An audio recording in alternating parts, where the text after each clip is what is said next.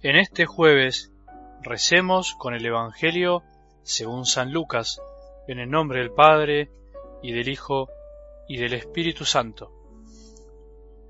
Un fariseo invitó a Jesús a comer con él. Jesús entró en la casa y se sentó a la mesa. Entonces, una mujer pecadora que vivía en la ciudad, al enterarse de que Jesús estaba comiendo en casa del fariseo, se presentó con un frasco de perfume y colocándose detrás de él, se puso a llorar a sus pies y comenzó a bañarlos con sus lágrimas. Los secaba con sus cabellos, los cubría de besos y los ungía con perfume. Al ver esto el fariseo que lo había invitado pensó, si este hombre fuera profeta, sabría quién es la mujer que lo toca y lo que ella es, una pecadora. Pero Jesús le dijo, Simón, tengo algo que decirte. Di, maestro, respondió él. Un prestamista tenía dos deudores. Uno le debía quinientos denarios, el otro cincuenta. Como no tenían con qué pagar, perdonó a ambos la deuda. ¿Cuál de los dos amará más? Simón contestó, pienso que aquel a quien perdonó más. Jesús le dijo, has juzgado bien, y volviéndose hacia la mujer, dijo a Simón, ¿ves a esta mujer? Entré en tu casa y tú no derramaste agua sobre mis pies, en cambio ella los bañó con sus lágrimas y los secó con sus cabellos. Tú no me besaste, ella en cambio, desde que entré, no cesó de besar mis pies. Tú no ungiste mi cabeza, ella derramó perfume sobre mis pies. Por eso te digo que sus pecados, sus numerosos pecados, le han sido perdonados porque ha demostrado mucho amor. Pero aquel a quien se le perdona poco demuestra poco amor. Después dijo a la mujer, tus pecados te son perdonados.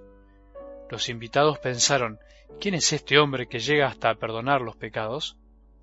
Pero Jesús dijo a la mujer, tu fe te ha salvado, vete en paz. Palabra del Señor.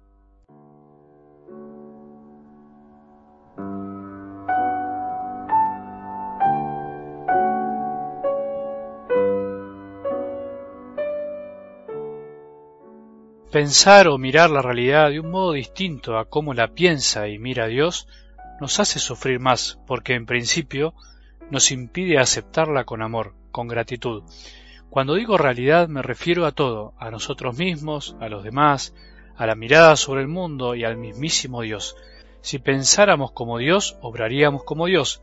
Si miraríamos como mira Dios, estaríamos más serenos, como lo está Dios. Nuestros mayores sufrimientos radican en no poder mirar, contemplar, pensar y amar la realidad como lo hace nuestro Padre Dios, nuestro buen Jesús, como lo siente el Espíritu Santo que lo penetra todo. Si nos oponemos a la realidad, la realidad se nos impondrá tarde o temprano, haciéndonos sufrir. En cambio, si aceptamos lo que supera nuestras fuerzas, lo que no podemos modificar, e intentamos cambiar lo que está a nuestro alcance, viviremos en paz, sufriremos menos o por lo menos aprenderemos a sufrir al ritmo de Dios, por decirlo de algún modo. Algo del Evangelio de hoy es un claro ejemplo de esto que te planteo. Por un lado, un fariseo que no acepta una realidad, en contraste con una mujer que la acepta y la entrega. El fariseo, el que invitó a Jesús, el anfitrión, es el que se cree dueño de todo, dueño de la situación, pero en realidad todo le pasa por encima y termina quedando expuesto ante todos como el peor anfitrión, sin amor, sin compasión, sin entrañas, sin paz en el corazón. Por otro lado, una mujer pecadora, pero un ejemplo de mujer, llena de amor, llena de detalles, es un derroche de amor para con Jesús. ¿Qué importan al final sus pecados si fue la que más amó? Ella se fue en paz, su fe la salvó, aceptó su condición y aun habiéndose expuesto a ser burlada, criticada, despreciada, se fue en paz. Qué ejemplo de mujer, qué ejemplo de actitud. Jesús le permitió llorar, no le dijo que no llore, prefirió que llore y abra todo su corazón a sus pies. Qué maravilla. No sabemos su nombre, sabemos que era pecadora, pero en realidad sabemos lo mejor, que fue la que más amó, y eso es lo más lindo la actitud del fariseo y por otro lado la actitud de esta mujer, la que más amó, creo que son como dos modos de pararse frente a la vida y frente a Jesús, dos modos de ver la realidad. Es lindo pensar que nuestra vida es unir de a poco dándonos cuenta que fuimos perdonados, que somos perdonados, tenemos mucho para dar y mucho para amar. Lo que pasa es que a veces banalizamos o minimizamos tanto el pecado o la palabra pecado que o nos quedamos en los pecaditos que cometemos diariamente, confesando siempre lo mismo, mirándonos a nosotros mismos como unos tremendos narcisistas, o bien lo minimizamos tanto porque nos cansó tanto escuchar la palabra pecado que parece que ya nada es pecado. Y como nada es pecado, no hay perdón, y como no hay perdón, no hay descubrimiento de tanto amor de Jesús por nosotros que se manifiesta en el perdón. Sin perdón no hay amor verdadero. Jesús nos ayuda hoy y siempre a salir de estos caminos sin salida.